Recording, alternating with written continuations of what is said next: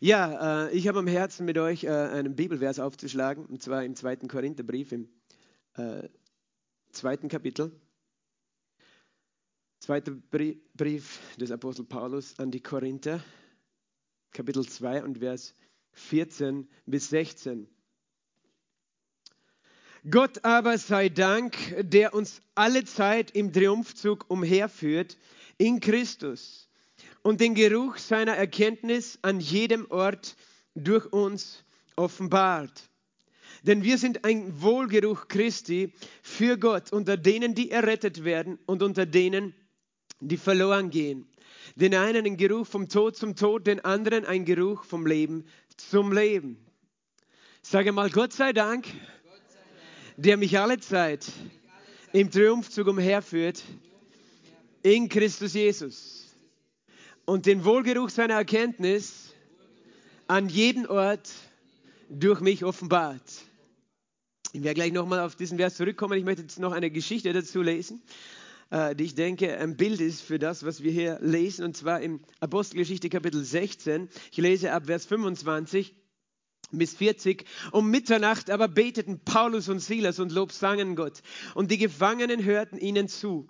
Plötzlich aber geschah ein großes Erdbeben, sodass die Grundfesten des Gefängnisses erschüttert wurden. Und sofort öffneten sich alle Türen und alle Fesseln lösten sich. Als aber der Kerkermeister aus dem Schlaf aufwachte und die Türen des Gefängnisses geöffnet sah, zog er das Schwert und wollte sich umbringen, da er meinte, die Gefangenen seien entflohen. Paulus aber rief mit lauter Stimme und sprach, Tu dir kein Leid an, denn wir sind alle, alle hier.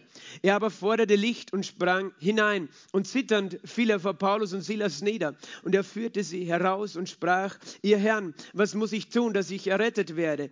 Sie aber sprachen, glaube an den Herrn Jesus und du wirst errettet werden, du und dein Haus.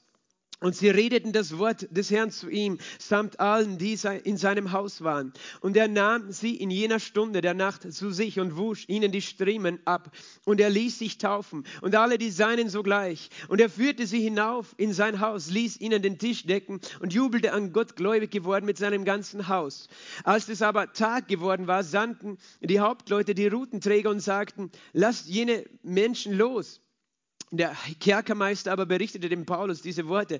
Die Hauptleute haben hergesandt, damit ihr losgelassen werdet. So geht denn jetzt hinaus und zieht hin in Frieden. Paulus aber sprach zu ihnen, nachdem sie uns, die wir Römer sind, öffentlich unverurteilt geschlagen haben, haben sie uns ins Gefängnis geworfen und jetzt stoßen sie uns heimlich aus. Nicht doch, sondern lasst sie selbst kommen und uns hinausführen. Die Routenträger aber meldeten diese Worte den Hauptleuten. Sie fürchteten sich, als sie hörten, dass sie Römer seien. Und sie kamen und redeten ihnen zu. Und sie führten sie hinaus und baten sie, dass sie aus der Stadt gehen möchten. Als sie aber aus dem Gefängnis herausgegangen waren, gingen sie zu Lydia. Und als sie die Brüder gesehen hatten, ermahnten sie sie und zogen weg. Vater im Himmel, wir danken dir für dein Wort. Wir danken dir, dass dein Wort mächtig und heilig ist, dass dein Wort schärfer ist als jedes zweischneidige Schwert, dass dein Wort ein Hammer ist, der Felsen zerschmettert, Herr. Ich bete, dass dein Wort heute kommt wie ein Hammer, der Felsen zerschmettert. Du kennst die Felsen in unseren eigenen Herzen. Wir danken dir, dass sie zerschmettert werden von der Kraft deines heiligen Wortes. Ich danke dir für deine Salbung, Heiliger Geist. Sei du unser Gastprediger heute. Sei du unser Lehrer, Herr. Sei du der, der uns erquickt, der uns Offenbarung gibt. Herr, diese Welt braucht Offenbarung von dir, von deiner Wahrheit, von deinem Wort. Und ich bete, komm, Heiliger Geist. Komm, Heiliger Geist, mit deiner Wahrheit. Offenbar uns deine Wahrheit und lass diese Wahrheit ein helles Licht Licht sein in unserem Herzen, aber auch in dieser dunklen Welt. Wir loben dich, Jesus. Wir preisen dich. Wir vertrauen auf dich im Namen Jesu. Amen. Halleluja. Gott ist gut. Amen. Gott aber sei Dank. Halleluja, der macht das schon automatisch. Das ist ganz richtig. Genau, so gehört Gott aber sei Dank. Lass uns das nochmal sagen. Gott aber sei Dank, der uns alle, alle Zeit im Triumphzug umherführt und an jedem Ort den Wohlgeruch seiner Erkenntnis durch uns offenbart. Das ist die Wahrheit. Gott führt mich alle Zeit. Gott sei Dank. Weißt du, es ist nicht, was wir, was wir eben verdient haben, sondern wir geben ihm die Ehre. Ihm sei Dank. Wofür? Dass er was tut. Dass er uns alle Zeit, alle Zeit, was ist alle Zeit? Alle Zeit ist alle Zeit. Alle Zeit bedeutet immer. Immer bedeutet, es ist nie anders. Immer, alle Zeit führt er uns wie umher. Im Triumphzug führt er uns umher. Alle Zeit führt er dich im Triumphzug umher und mich und alle die Seinen. Er führt sie umher im Triumphzug. Weißt du, was ein Triumphzug ist?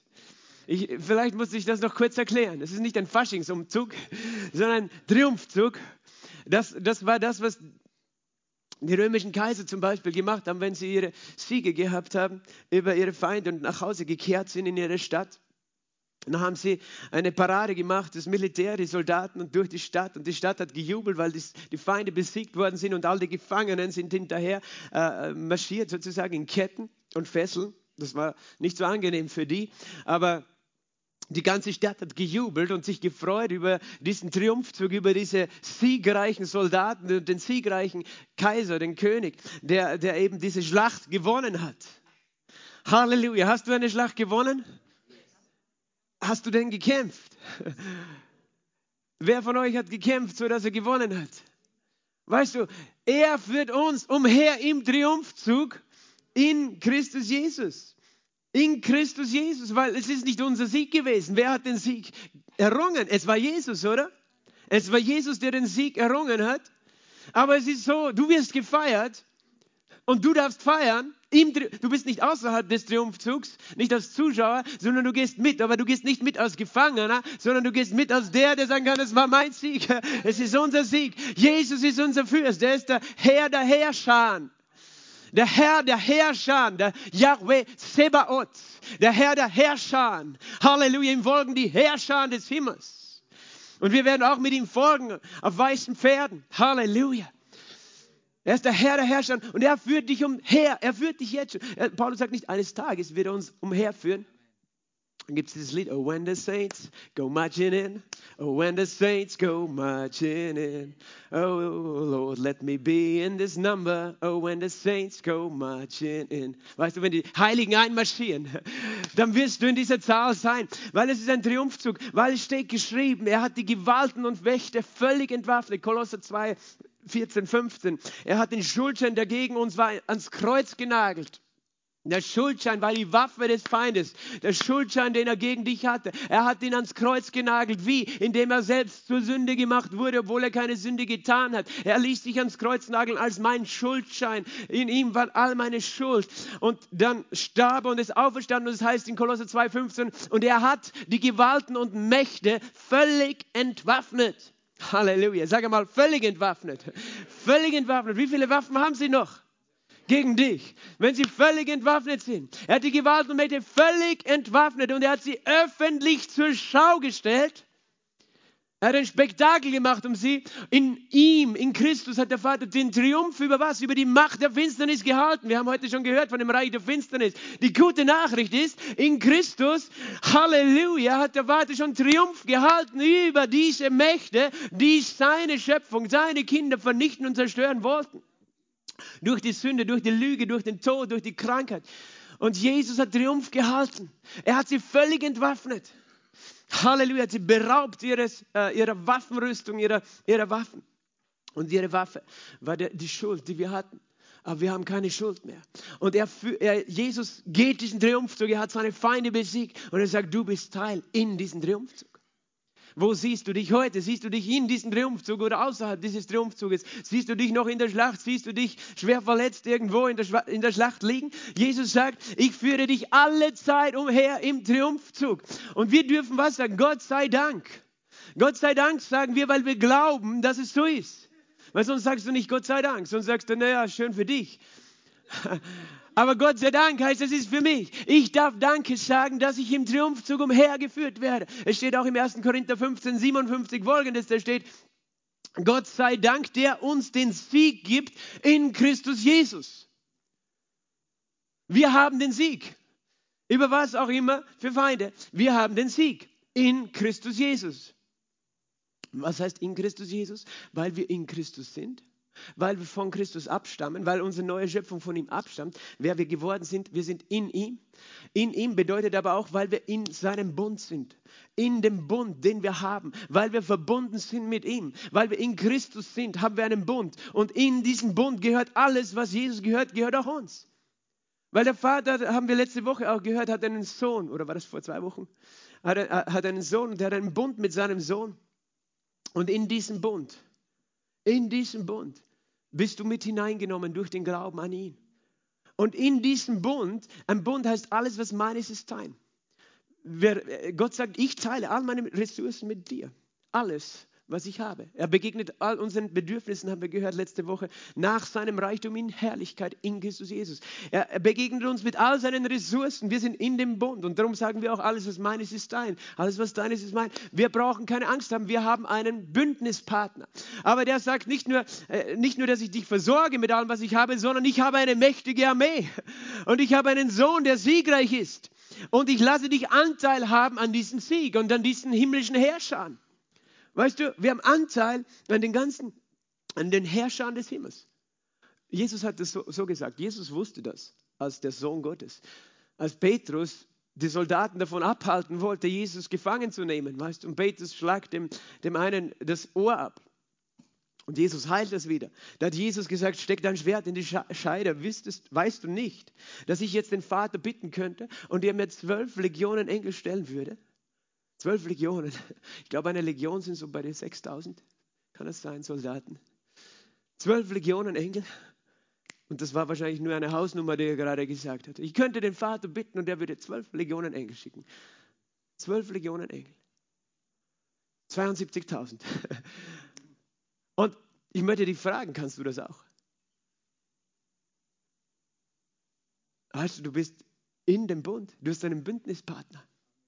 Du bist in Christus. Du hast einen Bund mit dem Vater.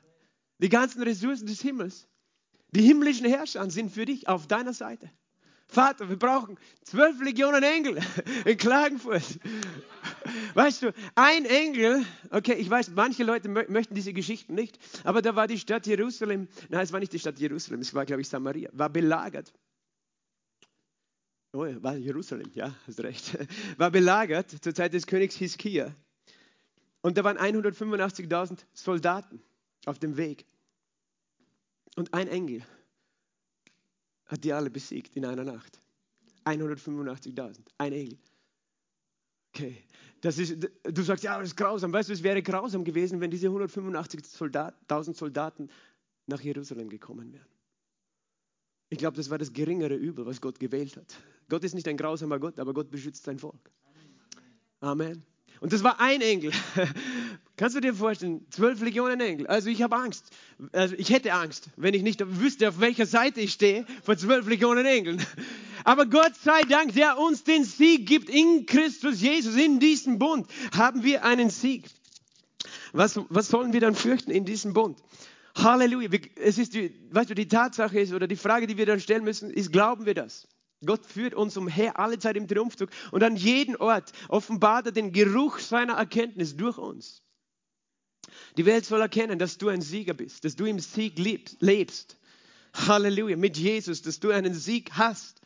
Und du offenbarst den Wohlgeruch, heißt in, in 2. Korinther 2, ich glaube Vers 15, äh, 16. Wir sind ein Wohlgeruch. Sag einmal, ich bin ein Wohlgeruch. Also du, du, hast ein geistliches Aroma. Weil du ein Kind Gottes bist, hast du ein geistliches Aroma. Und wenn du in einen Raum kommst, weißt, Menschen wissen nicht, was es ist, aber da ist ein geistliches Aroma, das du versprühst. Weil Christus in dir wohnt und Christus ist die Rose von Sharon, weißt du. Er ist die Lilie auf dem Feld. Das Schönste unter 10.000. Er hat einen Wohlgeruch. Er, wenn er kommt und er wohnt in dir und du verbreitest seinen Geruch, wenn du ihm die Möglichkeit gibst, in dir einfach zu wirken. Er wohnt in dir und du kommst in den Raum und die Atmosphäre ändert sich. In diesem Raum, an deinem Arbeitsplatz, wenn du dir dessen bewusst bist, dass in dir der König der Könige ist, der einen Wohlgeruch verbreitet. Halleluja, weißt du, weil Tod und Sünde und Lüge stinkt. Und Streit und Hass, das stinkt. Du riechst es in einem Raum, geistlich, weil du kommst in einen Raum und die Atmosphäre ist hässlich. Und das ist ein geistlicher Geruch, ein, ein Gestank. Aber dann kommst du und du verbreitest einen Wohlgeruch. Du bist ein, ein Deo, ein Refresher, Lufterfrischer. äh, du bist ein Wohlgeruch unter denen, die errettet werden. Für die einen bist du ein Geruch vom Leben zum Leben. Für die, die den Christus, der in dir ist, annehmen. Für die anderen bist du ein Geruch vom Tod zum Tod, denn du erinnerst sie an ihre Sünde, aber sie widerstehen dem, der ihre Sünde vergibt. Und, und deswegen ist es für sie ein Geruch zum Tod, obwohl du ein Wohlgeruch bist. Also es geht um was, schwarz und weiß, weißt du. Jesus ist nicht grau. Jesus hat, gekommen, ich, äh, hat gesagt, ich bin gekommen nicht, dass ich äh, Frieden bringe, sondern das Schwert. Und das klingt hart. Aber er hat gemeint, weißt, bei mir gibt es nicht, äh, gibt's nicht grau, da gibt es nicht ein bisschen gut, ein bisschen böse, sondern da gibt es richtig und falsch, Licht und Finsternis, Sünde und Gerechtigkeit, Leben und Tod. Und er, hat, er, er, hat, er scheidet Licht von Finsternis. Das, was, was Jesus gemacht hat von Anfang an. Und du tust das auch, weißt du, wenn du kommst. Und darum, es geht um was. Dem einen bist du ein Geruch vom Leben zum Leben, dem anderen ein Geruch vom Tod zum Tod. Diese Verse hat Paulus geschrieben. Und weißt du, der Schlüssel ist, dass wir wissen, da ist ein Sieg, aber diesen Sieg, den müssen wir im Glauben festhalten. Weil das zu sehen, weißt du, ich, wer von euch kann jetzt gerade sehen, diesen Triumphzug? Du kannst es dir innerlich vorstellen, aber du siehst ihn nicht hier, oder? Du siehst ihn nicht physisch. Ich denke, im Lobpreis sehen wir ein bisschen. Wir sehen ihn schon, aber ich, du weißt, was ich meine. Du glaubst ihn. Glaube ist überzeugt sein von Dingen, die du nicht siehst. Und äh, Johannes schreibt in seinem ersten Johannesbrief so, 1. Johannesbrief, Kapitel 5 und Vers 4, wer ist es, der die Welt überwunden hat, wenn nicht der, der glaubt, dass, das, dass Jesus der Sohn Gottes ist. Und dies ist der Sieg, der die Welt überwunden hat, unser Glaube. Unser Glaube ist der Sieg, der die Welt überwunden hat. Sage mal, mein Glaube ist der Sieg, der die Welt überwunden hat. Mein Glaube, weißt du, das bedeutet meine Überzeugung von Dingen, die ich nicht sehen kann. Meine Gewissheit, die mir der Heilige Geist gibt von Dingen, die ich noch nicht sehe, aber ich weiß, es ist wahr auf der Grundlage des Wortes Gottes, dass die Wahrheit ist. Darum glaube ich, also spreche ich. Und der Glaube ist der Sieg. Der Glaube ist der Sieg.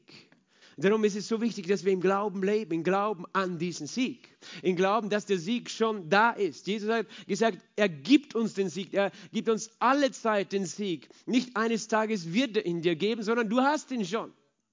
Du hast schon den Sieg und wir brauchen den Heiligen Geist, dass er uns das offenbart. Und, und jetzt ist das eben herausfordernd, weil wir, wir reden ja gerne als Christus, wow, ich habe so einen Kampf und das ist alles so ein Kampf und, und der Feind kämpft gegen mich und alles Mögliche kämpft. Ich kämpfe mit einer Krankheit, ich kämpfe an meinem Arbeitsplatz, ich kämpfe mit meinen Arbeitskollegen. Weißt du, es gibt viele Dinge, äh, mit denen wir kämpfen oder auch nicht kämpfen. Manche von uns kämpfen auch nicht mehr, weil sie resignieren. Weißt du, du kannst statt kämpfen auch aufgeben und, und dich hinlegen und sagen, ich mache jetzt eine Self-Pity-Party. Das heißt eine Selbstmitleidsparty.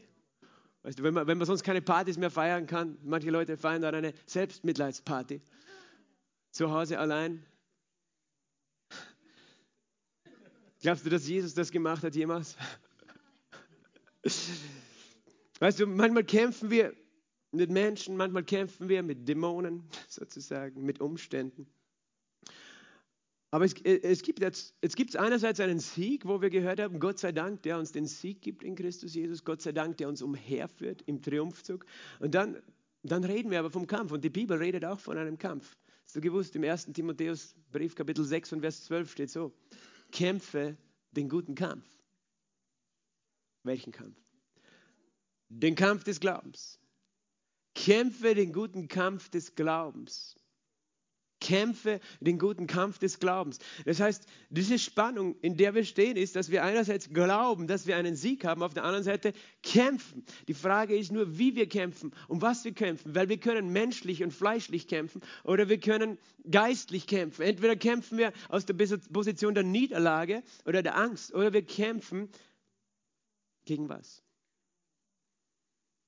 Weißt du, wogegen wir wirklich kämpfen?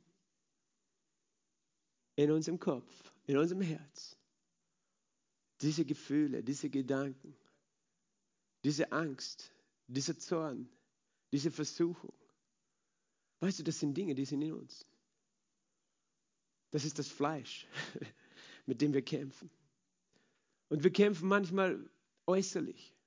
Wir kämpfen gegen Umstände, wir kämpfen gegen Menschen. Aber eigentlich ist, ist der Sieg schon da. Und der Glaube hat den Sieg, haben wir gehört. Aber das ist ein Kampf, in diesem Glauben zu leben. Ein Kampf mit was? Mit deinem eigenen Fleisch. Das dich anlügen will und sagt, du bist verloren, du bist ein Versager. Diese Verse, die ich jetzt alle zitiert habe, bis auf den Johannesbrief, sind alle von Paulus geschrieben. Okay, von diesem Paulus, diesem mächtigen Mann Gottes, Apostel, der den größten Teil des Neuen Testaments geschrieben hat, der diese Wahrheit verstanden hat, der eine Offenbarung darüber hatte. Dieser Paulus, von dem wir gerade gelesen haben, wer im Gefängnis war. Und das ist wichtig, dass wir, dass wir äh, das lesen, weil Paulus, weißt du, war ein Mensch wie du und ich. Und diese Geschichte, von der ich gelesen habe, auf die ich jetzt zurückkommen möchte, in Apostelgeschichte Kapitel 16, die hat damit, die hat damit zu tun, dass Paulus gewusst hat, Gott hat uns gerufen, nach Europa war das damals, nach Griechenland, also äh, Mazedonien. Philippi sind sie äh, gekommen, um das Evangelium zu predigen im Auftrag Gottes. Und er war mit seinem Freund, Begleiter Silas unterwegs. Er war in einer Stadt in Philippi und da war eine Frau, die ihnen immer nachgefolgt ist, die war dämonisch besessen und er hat immer hinter ihnen hergeschrien und, und hat gesagt, diese sind Knechte des höchsten Gottes. Und eigentlich könntest du denken, ist ja eine gute Aussage, aber sie war dämonisch besessen. Und Paulus war geärgert, weil er wusste, da ist ein böser Geist. Und das war eine, ein Wahrsagegeist. Das heißt, der, es gibt Wahrsagegeister, weißt du. Dies, diese Frau wusste etwas über Paulus und Silas, was sie eigentlich nicht wissen konnte. Woher wusste sie das? Weil, weil sie Kontakt hatte mit den Geistern, mit der dämonischen Welt, weil sie besessen war von einem bösen Geist. Heute nennt man das ein Medium oder manche sagen, sie, sie machen Channeling, weißt du, oder Rückführung. Das sind alles Menschen, die sind dämonisch besessen. Darum haben sie Kontakt mit der Geisterwelt und können Stimmen hören. Und die können dann Dinge sagen, einerseits, die vielleicht sogar wahr sind weil sie etwas wissen über dich, so wie die, die wussten was über Paulus, weil, weil diese geistliche Welt, weißt du, die haben Verbindung, gleichzeitig führen sie die Menschen auch hinters Licht. Und deswegen, diese Frau war eine, eine Wahrsagerin und die war im Besitz von, von Männern, die sozusagen mit ihr Geld verdient haben, indem Menschen gekommen sind und ihr, ihren Rat gesucht haben. Und Paulus hat diese Frau angeschaut und gesagt, du böser Geist, fahre aus von ihr mit einem Wort und in einem Augenblick war diese Frau frei. Und was es für sie hieß, sie war frei von dieser Macht der Finsternis, aber was es auch hieß, sie konnte nicht mehr Weissagen, Wahrsagen. Das ist was anderes als Weissagen. Wahrsagen, also diese äh, dämonische Art von Zauber, äh, ja, Wahrsagung halt. Zukunftsvorhersage, was auch immer. Und eben ihre Besitzer waren sauer, waren sauer auf Paulus und Silas und haben die ganze Stadt aufgehetzt gegen Paulus und Silas. Und dann wurden die gefangen genommen und dann wurden die richtig ausgepeitscht, geschlagen mit Ruten. Und dann wurden sie ins Gefängnis geworfen. Dieser Paulus und dieser Silas, die das Evangelium verkündigt haben. Und diese Botschaft ist ja nur gut. Äh, ich meine, ich denke mir immer wieder, wie kann man so dumm sein, diese Botschaft ablehnen? Wie kann man so dumm sein und, und Paulus und Silas einsperren? Sie, die kommen und einfach nur Liebe verbreiten und Menschen heilen und, und Gutes tun, Menschen befreien, die in der Macht Satans sind. Ja, warum? Weil Menschen, andere Menschen unter der Gewalt Satans sind. Das sehen wir in dieser Geschichte ganz klar. Und Paulus und Silas, die haben einen hohen Preis bezahlen müssen in diesem Moment für das, dass sie Jesus treu waren, dass sie Jesus gehorcht haben. Und sie wurden geschlagen, sie hatten blutige Striemen und dann wurden sie in das innerste Gefängnis, den untersten Bereich des Gefängnisses, in den, äh, eingesperrt und ihre Füße wurden noch in den Block ge gelegt. Das heißt, sie konnten nicht einmal bewegen. Das war dann Lockdown, sage ich für Paulus. Das war Lo Blockdown, ja. Blockdown, Lockdown. Da gab es einen Lockdown für den Paulus, sage ich mal. Und, und ich möchte mich fragen, wie hat sich dieser liebe Paulus da gefühlt? Und das ist der liebe Silas. Weil das innerste Gefängnis ist kein schöner Ort. Erstens ist dort sicher nicht hell. Wir sehen, dass es dunkel war. Da gibt es kein Tageslicht. Weißt du, und im Gefängnis, da waren vielleicht mehrere Etagen. Es gibt so Ausgrabungen von alten Gefängnissen. Weißt du, da gab es keine Toilette, sondern da gab es in der Mitte des Raumes ein Loch. Und wenn du ganz unten warst, ist alles nach unten gekommen. Okay, und da steht dieser liebe Silas und der liebe Paulus mit schmerzenden Rücken können sich nicht bewegen. Und Ziegler hat gesagt, Paulus, ich muss aufs Klo. Paulus, ich habe Hunger. Paulus, warum hast du das gemacht? Warum sind wir da überhaupt hergegangen? Hättest du gebetet, hätte Gott gesagt, vielleicht du solltest gar nicht in Philippi sein. Paulus, mach was. Wann werden wir wieder rauskommen? Weißt du, ich, ich, kann mir vorstellen, dass das eine emotionale, große Herausforderung war für die zwei. Weil wir lesen das in einem Satz. Sie waren um Mitternacht im Gefängnis. Punkt. Aber ich glaube, das war nicht so lustig. Ich glaube, das war wirklich nicht so lustig. Und weißt du, vielleicht hat sich Silas gedacht, wenn ich da jemals rauskomme, ich werde ich wär auf und davon, weit weglaufen von Gott, so wie Jona vielleicht, weit weglaufen, nie wieder irgendwas sagen, weil das reicht mir. Weißt du, vielleicht hat er einfach Fluchtgedanken gehabt. Oder er hat sich gedacht, oh, ich bin so arm. Ich bin so arm. Ich bin sicher, Silas war die ganze Zeit beschäftigt, sich irgendwelche Fragen zu stellen, während Paulus geschlafen hat. Und Silas, Paulus, was ist mit dir? Und er schnarcht und schlaft. Und Silas war verzweifelt. Weißt du, ich weiß nicht, dass es so, ob es so war. Ich, ich stelle mir das nur vor. Ich versuche mir die Bibel vorzustellen, was da passiert ist und wie sich die gefühlt haben. Weißt du? Lockdown. Paulus, wir haben einen Lockdown. Wir wissen nicht, wie lange, wie lange, wann kommen wir da raus? Außerdem finden wir das ungerecht. Wir haben ja gar nichts falsch gemacht. Warum sollen wir jetzt da eingesperrt sein? Wir, warum, warum haben wir diese Strafe verdient? Das ist ungerecht. Wir sollten protestieren demonstrieren, randalieren, rebellieren. Paulus hat geschnarcht. Und Silas hat sich gefragt, was können wir jetzt machen? Wie lange wird das gehen? Wie lange wird dieser Lockdown dauern? Weißt du, du hast immer die, die Wahl, die Entscheidung. Weil du kannst entweder kämpfen mit Menschen, du kannst kämpfen mit den Umständen. Hast du schon mal versucht zu kämpfen mit den Umständen? Du kannst ein Schwert zücken und die Umstände bekämpfen. Aber hast du schon gemerkt, die Umstände liegen nicht in deiner Macht. Die Umstände liegen oft nicht in deiner Macht. Du kannst kämpfen und denken, ah, ich muss gegen irgendwelche Dämonen kämpfen. Der Teufel will uns in die Irre führen. Er will, dass wir unsere Energie verschwenden, gegen Dinge kämpfen, wo wir einerseits gar keine Autorität dafür haben oder die gar nicht die Ursache sind oder einfach, äh, er will uns in die Irre führen, die schon besiegt sind, die Dämonen sind schon besiegt. Der wahre Kampf, den Silas und Paulus hatte, wahrscheinlich hatte Paulus auch so einen Kampf. Den Brief hat er später geschrieben. Paulus hat gewusst, was er geschrieben hat. Aber ich weiß nicht, wie es ihm da gegangen ist. Aber irgendwann, als Silas keine Ruhe gegeben hat, weißt du, hat Paulus vielleicht gesagt, Silas, weißt du nicht? Gott sei Dank, der uns den Sieg gibt in Christus Jesus. Und Silas hat sich gedacht, sehr lustig. Gott sei Dank, der uns alle Zeit im Triumphzug umherführt. Silas, weißt du nicht, was Gott gesagt hat? Hast du nicht gewusst, dass Jesus auferstanden ist und gesagt hat, mir ist alle Macht gegeben im Himmel und auf Erden? Silas, hast du es vergessen? Nein, Paulus, ich weiß es nicht. Für Silas war es vielleicht schwierig in diesem Moment, mit diesen Worten umzugehen. Aber ich denke mal, etwas ist passiert um Mitternacht um Mitternacht, weil schlafen konnten sie sowieso nicht. Sie waren hungrig, vielleicht, okay, aufs Klo haben sie auch nicht gehen können.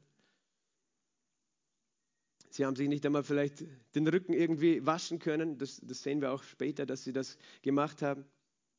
Aber da war ein Kampf.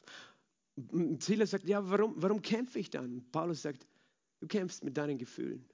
Du kämpfst mit deinen Gedanken. Du kämpfst, weil du nicht sehen kannst, was die Wahrheit ist und du glaubst, Gott hat dich verlassen und du glaubst, Gott hat uns verlassen und du glaubst, wir, wir werden da nie rauskommen. Ich denke, in so einer Situation, weißt du, es gibt einfach diese Situationen, wo, wo wir das brauchen, umso mehr. Wenn, wenn die Umstände umso dunkler sind, dass wir fest gegründet sind und dass wir uns gegenseitig erinnern. Und Silas und Paulus, sie haben geredet. Ja, weißt du nicht. Jesus hat gesagt, die Pforten der Hölle werden die Gemeinde nicht überwältigen. Weißt du nicht, Silas, dass Jesus hoch erhöht ist über jede Gewalt, Macht, Kraft und Herrschaft und jeden Namen. Ich sage dir, was wir machen, Silas. Lass uns beten und dann lass uns Gott preisen. Lass uns beten und lass uns Gott preisen. Jesus, wir geben das in deine Hand. Du bist unser Herr, du bist unser Befreier. Der Teufel hat keine Macht über uns. Und dann haben sie angefangen, Gott zu preisen. Haben gesungen um Mitternacht. Und ich glaube, das war nicht leicht dieses Lied anzustimmen. Vielleicht ganz langsam, ganz leise. Aber sie haben gesungen. Halleluja. Hallelujah. Hallelujah. Hallelujah.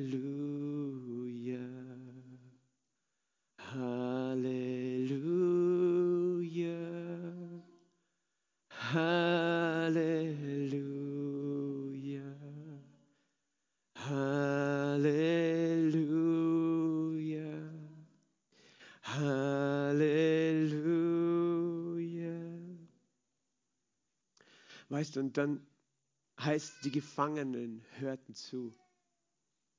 Das ist ein Bild. Nicht nur war Paulus und Silas gefangen, da waren andere Gefangene, die dasselbe Schicksal hatten. Einerseits ist diese ganze Geschichte ein geistliches Bild für unseren Herrn Jesus, als er gestorben war und in das Innerste der Erde kam, nämlich in die Hölle, wo alle anderen verzweifeln, aber er hat den Vater gepriesen. Er hat den Vater gepriesen. Und die Gefangenen hörten zu. Die Gefangenen hören zu. Und das ist der Punkt. Weißt du, wir reden von dem Sieg. Gott sei Dank, der uns den Sieg gibt. Es gibt einen, der hat den Sieg errungen. Sein Name ist Jesus. Er sagt, er gibt ihn uns.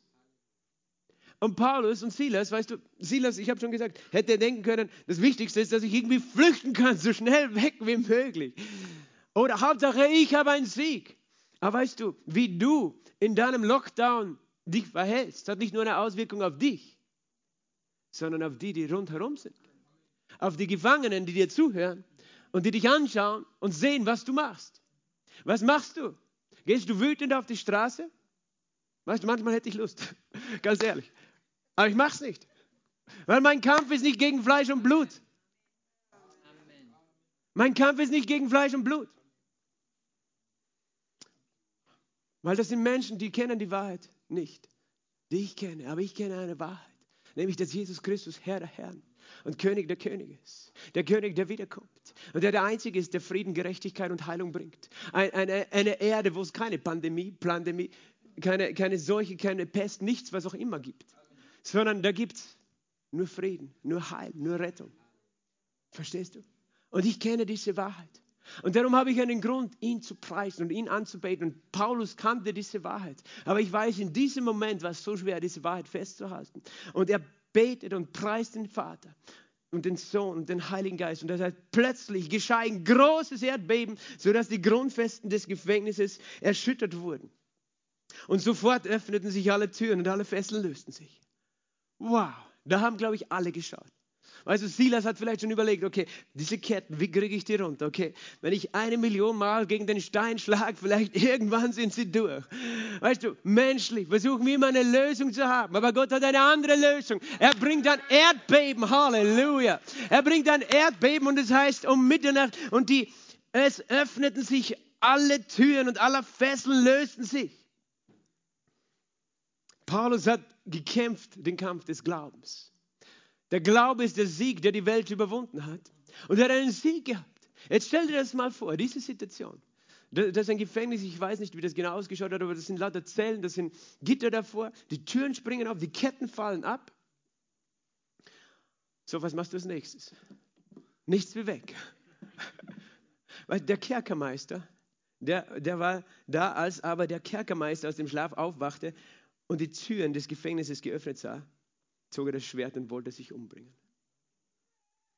Da war ein, einer, für den der Sieg des Paulus fast zum Tod geworden wäre. Dieser Kerkermeister. Weil der wusste, wenn jetzt die Gefangenen weg sind, dann steht mein Leben für sie. Dann ist mein Kopf weg, wenn die weg sind. Weil das wird mir keiner glauben, dass da ein Erdbeben war und dass die Türen aufgesprungen sind. Sie werden sagen, du bist verrückt. Und die werden dich töten. Und er wollte dem zuvorkommen, er wollte sich selbst töten. Siehst du, da war ein Mensch in Not in diesem Moment, als Gott diesen Sieg gegeben hat. Und dieser Sieg, den Paulus eben gehabt hat, der war ja zugleich ein Sieg für alle Gefangenen. Weil es heißt, alle Ketten lösten sich. Es waren ja nicht nur Paulus und Silas frei, es waren die ganzen Gefangenen frei. Die Türen offen. Für mich ist es, was da passiert ist, eigentlich ein doppeltes Wunder. Weil es heißt eben, der Kerkermeister wollte sich umbringen. Paulus rief mit lauter Stimme, sprach, zu dir kein Leid an, denn wir sind alle hier. Wie verrückt ist das denn? Wir sind alle hier. Wir sind alle da geblieben im Gefängnis, obwohl die Türen offen waren. Weißt du, es ist Gott nicht darum gegangen, einfach Paulus zur Flucht zu verhelfen. Er wollte Paulus einen Sieg geben, der zu einem Sieg wird für die Gefangenen. Aber er wollte nicht, dass der Kerkermeister davon Schaden nimmt. Er wollte, dass der auch einen Sieg hat. Verstehst du? Er wollte in dieser Situation, Silas hat wahrscheinlich gesagt, Paulus, lass uns abhauen. Paulus sagt, nein, nein, wir bleiben da. Und Silas denkt, bist du verrückt? Jetzt macht Gott die Türen auf und wir bleiben da in dem Gefängnis. Und, Und Paulus ist noch ganz nett, na, tut dir kein Leid. Und wir sind alle da, bring Licht, weil das heißt hier, und er forderte Licht und sprang hinein. Da war ein Mensch, der lebte in Dunkelheit in großer Dunkelheit, dieser Kerkermeister, er lebte in einer Dunkelheit, er kannte die Wahrheit nicht. Er wusste nicht einmal, wer die beiden waren, die da in seinem Gefängnis drinnen gesteckt sind. Ungerecht. Einen ungerechten Lockdown halten, weißt du? Er wusste gar nicht, was, was da wirklich Sache ist. Aber er hätte sich fast das Leben genommen, ohne dass er Jesus kennengelernt hätte. Und Paulus war nicht nur an seinem eigenen Sieg interessiert, verstehst du? Und das ist das, was mir gefällt an dieser Geschichte. Weil das ist schon das eine, dass du in so einer Situation nicht eine Selbstmitleidparty machst und Fluchtgedanken heißt, einfach davonlaufen willst. Das ist schon schwer genug vielleicht, dieser Kampf. Aber dann zu glauben für deinen eigenen Sieg, okay. Aber jetzt zu glauben für den Sieg aller anderen und für den Sieg dessen, der da das Schwert trägt, da brauchst du großen Glauben, oder? Paulus hatte einen Glauben weil es war nicht sein Glauben, es war der Glaube von Jesus. Er hat den Glauben, dass das, was jetzt passiert, nicht nur für mich ist, sondern auch für den Sieg dieses Menschen. Und er sagt, der forderte Licht und sprang hinein. Und er war so bewegt. Und ich sagte, warum er bewegt war. Er war nicht nur bewegt, weil die Herrlichkeit Gottes da war.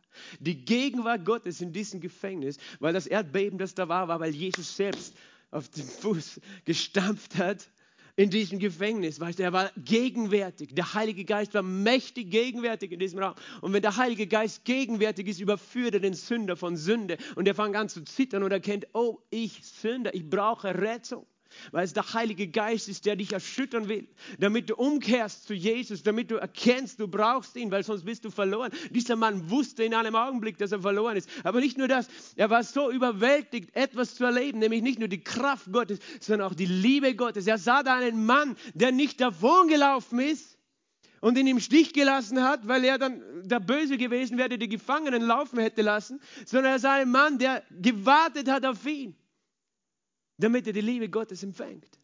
Und er fiel zu Füßen von Silas und Paulus mit dieser Frage, was muss ich tun, dass ich gerettet werde? Paulus hat noch nicht einmal gepredigt, aber er hat diese Frage schon gestellt, was muss ich tun, dass ich gerettet werde? Das ist die größte Erkenntnis, die du haben kannst in deinem Leben, wenn du erkennst, dass du verloren bist und dass Jesus dich erretten kann. War die nächste Erkenntnis. Aber ohne, dass du weißt, dass du verloren bist, wirst du Jesus nicht annehmen. Und er wusste, dass er verloren ist. Was muss ich tun, dass ich gerettet werde?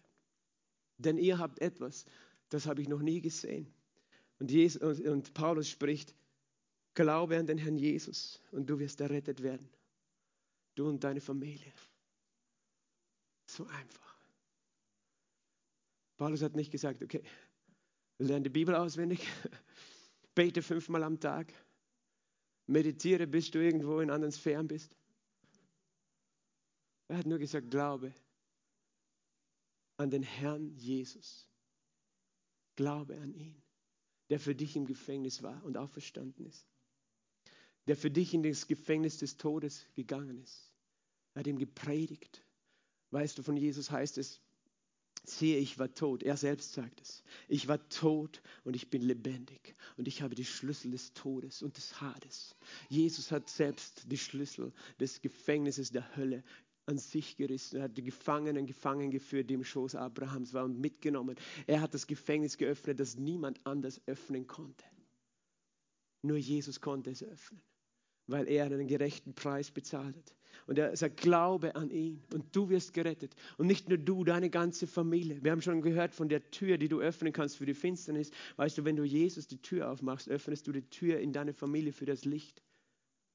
Es ist noch immer so, dass jeder Einzelne in deiner Familie selbst Ja sagen muss zu Jesus. Aber sie haben eine große Chance, weil das Licht hineinkommt durch dich in ihr Haus und du und dein Haus wirst gerettet. Das ist ein Vers, weißt du, den halte ich fest. Ich sage, Jesus, das hast du gesagt. Du kennst all die in meiner Verwandtschaft, die dich noch nicht kennen, die dich noch nicht angenommen haben.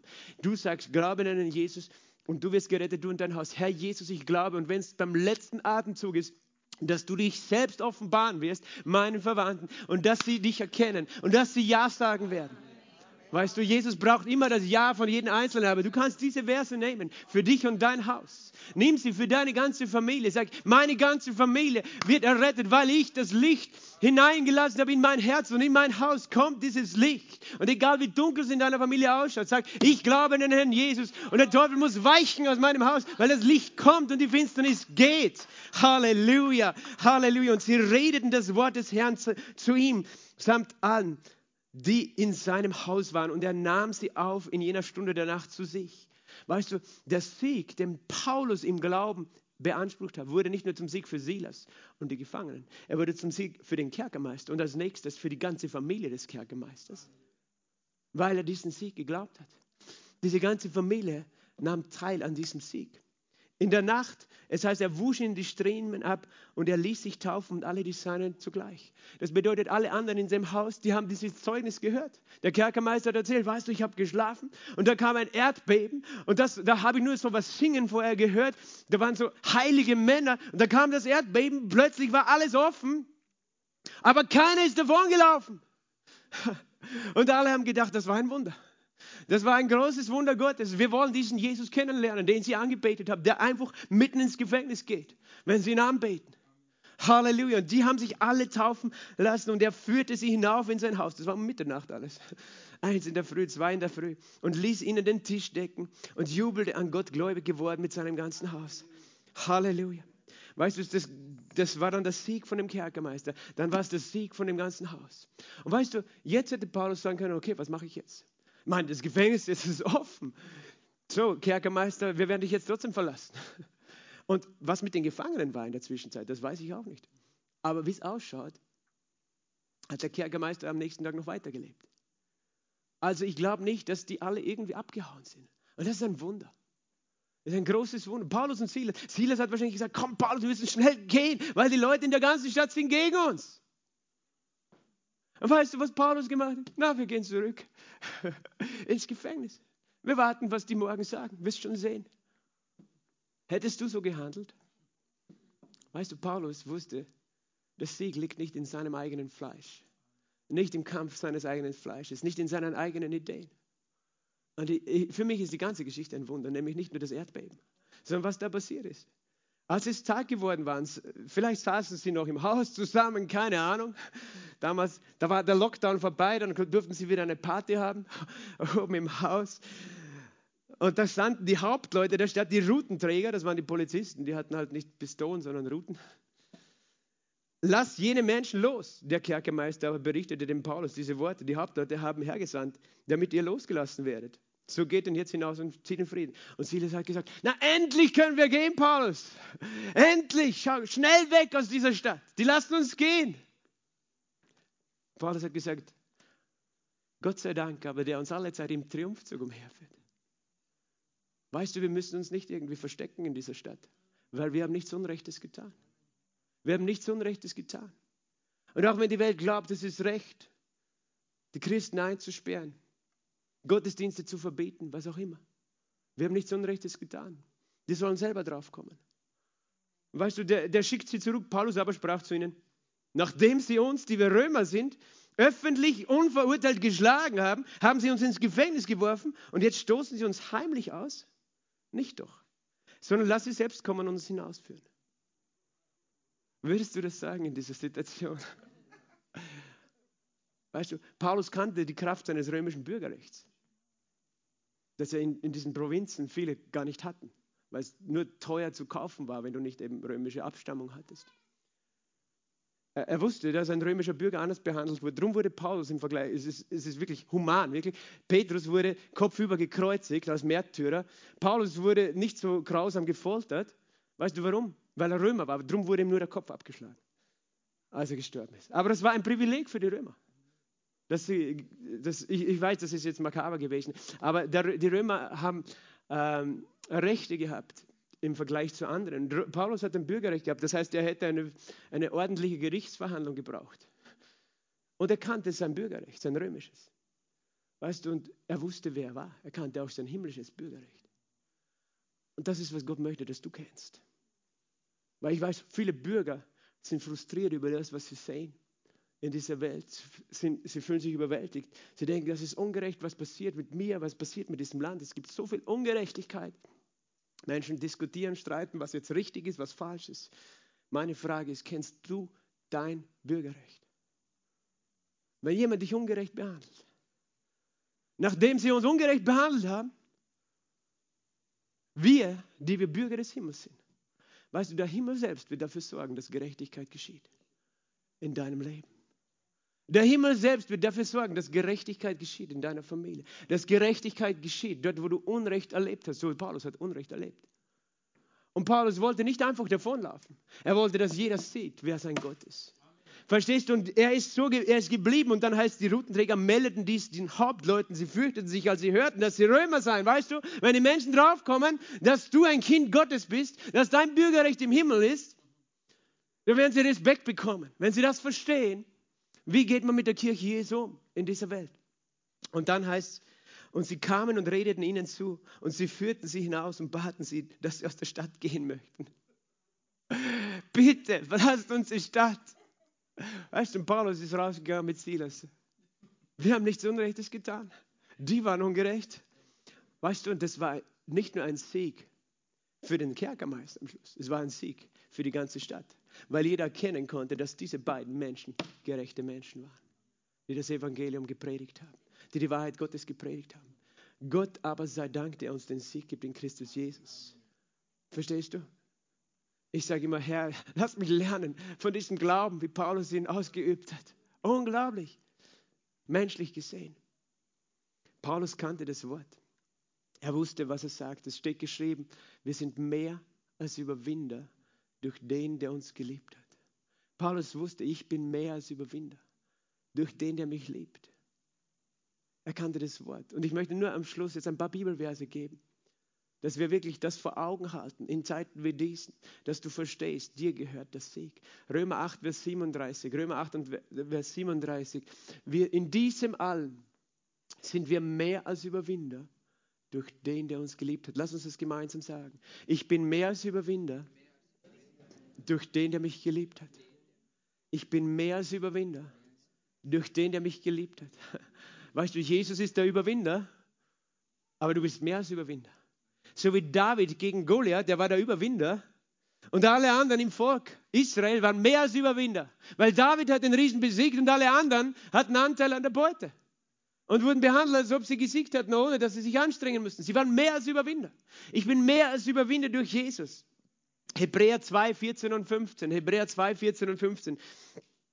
Weil nun die Kinder Fleisches und Blutes teilhaftig sind, hat Jesus in gleicher Weise Anteil daran gehabt, um durch den Tod den zunichte zu machen, der die Macht des Todes hat, das ist der Teufel, und um alle die zu befreien, die durch Todesfurcht das ganze Leben hindurch der Knechtschaft unterworfen sind. Jesus hat den zunichte gemacht, der die Macht des Todes hat.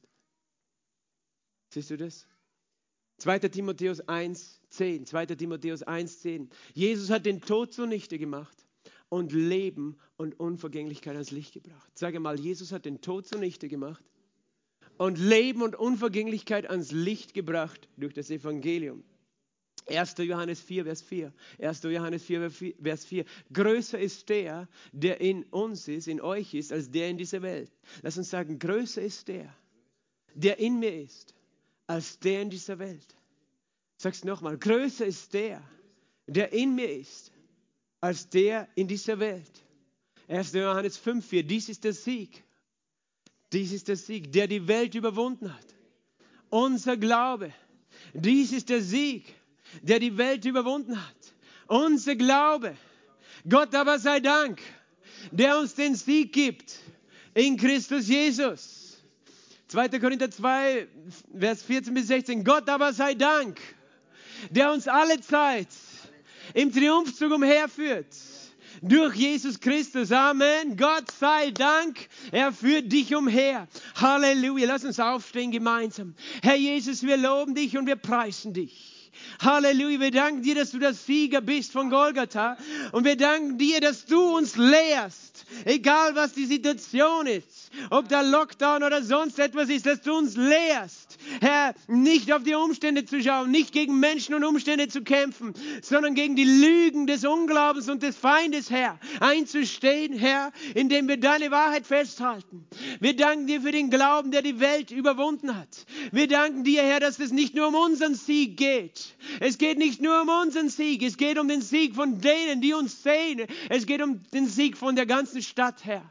Wir beten, Herr, dass dieser Sieg offenbar wird. Halleluja, das ist wirklich mein Gebet heute, dass du diesen Sieg erlebst in den nächsten Tagen und Wochen. Ich weiß, manche sind hier, du, du fühlst dich schon depressiv und du kriegst schon wirklich Angst, wenn du wieder hörst, Lockdown, Lockdown und all, was wird kommen, was wird kommen, wie wird es werden, werden wir Weihnachten feiern können, weißt du, du kriegst Angst, du kriegst Depressionen, aber der Herr sagt, ich führe dich im Triumphzug umher, ich führe dich im Triumphzug umher.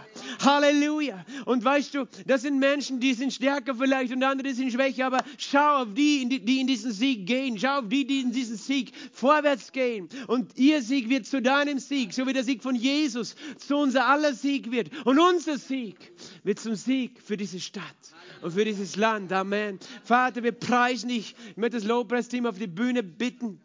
Wir loben dich, Halleluja. Du bist mächtig und du bist herrlich. Halleluja, du bist wunderbar. Komm, Heiliger Geist. Komm, Heiliger Geist, wir wollen dich anbeten mitten in dieser Zeit. Wir wollen dich loben mitten in dieser Zeit. Halleluja, wir wollen sagen, wir brauchen dich. Wir danken dir, Herr, für die Gnade, nicht zu verzagen, nicht zu verzweifeln. Herr, wir danken dir, dass wir nicht selber diese Kraft hervorbringen müssen, sondern dass du das hervorbringst. Halleluja. Vielleicht bist du da oder du schaust zu am Livestream und du kennst Jesus nicht. Du weißt nicht, ob du errettet bist. Vielleicht bist du in dieser Situation wie der Kerkermeister, dass du, dass du zitterst und Angst hast in der Dunkelheit, weil du Jesus nicht kennst. Aber wir haben es heute gehört, glaube an den Herrn Jesus und du wirst gerettet, du und dein Haus. Glaube an den Herrn Jesus und du wirst gerettet, du und deine Familie. Glaube an den Herrn Jesus. Was muss ich tun, fragst du? Sag Ja zu ihm. Sag Ja, ja zu ihm. Sag, Jesus, sei mein Herr. Und ich möchte uns alle einladen, mitzubeten. Wenn du das möchtest, komm einfach zu Jesus, wie dieser Kerkermeister zu ihm gekommen ist, in einer Nacht und er rettet war. Sag einfach, Jesus, komm in mein Herz. Sei mein Herr und mein Retter. Vergib mir alle Schuld. Wasch mich rein mit deinem Blut. Sei mein Herr. Sei mein Herr und Erlöser. Rette mich und mein Haus nach deinem Wort. Ich empfange deinen Frieden. Ich empfange deine Hilfe. Amen. Und Vater, ich bete jetzt, dass dein Friede kommt. Über alle, die das gebetet haben, aber auch über alle, die jetzt da sind und in dieser Dunkelheit sich wie Gefangene fühlen. Wie Paulus und Silas im Gefängnis sich fühlen. Ich bete, Herr, komm mit deinem Frieden. Hilf uns, dich zu sehen und dich anzubeten. Halleluja. Vater, ich bete für die, die in, wirklich in der Dunkelheit einer Krankheit gerade stehen. Was auch immer diese Krankheit ist, diese Diagnose, die so bedrückend und so beängstigend ist. Wenn du das bist, dann bring sie zu Jesus jetzt. Und preis ihn, preis ihn, preis ihn. Gott sei Dank, der uns den Sieg gibt Christus Jesus. Komm, Heiliger Geist, ich bete, dass dieser Sieg offenbar wird. Offenbar wird für die Gefangenen, die, die gefangen sind in Depression, die, die gefangen sind in Wut, in Bitterkeit, in Enttäuschung, die, die gefangen sind in Dunkelheit, in Krankheit, in Schmerz, in Angst.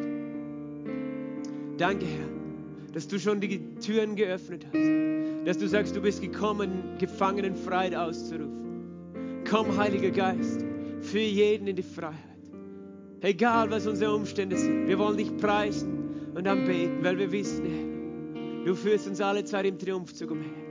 Streck deine Hände jetzt aus in diesem Moment. Bete selbst zu Gott. Schließ deine Augen. Der Heilige Geist kommt jetzt auf dich. Robo sheka papa kataya.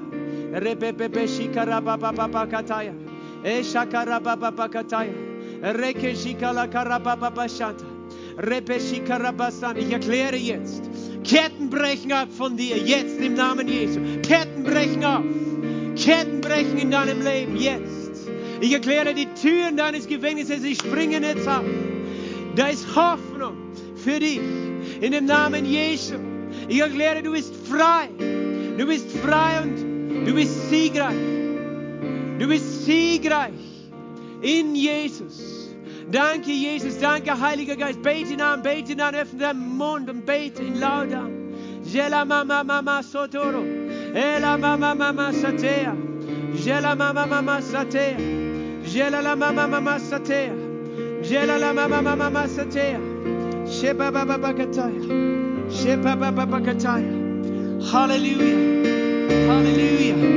Halleluja. Danke, Jesus. Danke, Heiliger Geist, dass du die Gefängnisse geöffnet hast. Danke, dass du deine Engel sendest. Herr, ich bete, dass Engel kommen. Herr, uns zu Hilfe, wer auch immer diese Hilfe braucht vom Himmel. Halleluja. Deine Engel kommen, Herr. Deine Engel wirken schon und bereiten den Weg vor aus jedem Gefängnis. Halleluja. Halleluja. Halleluja. Halleluja. Halleluja.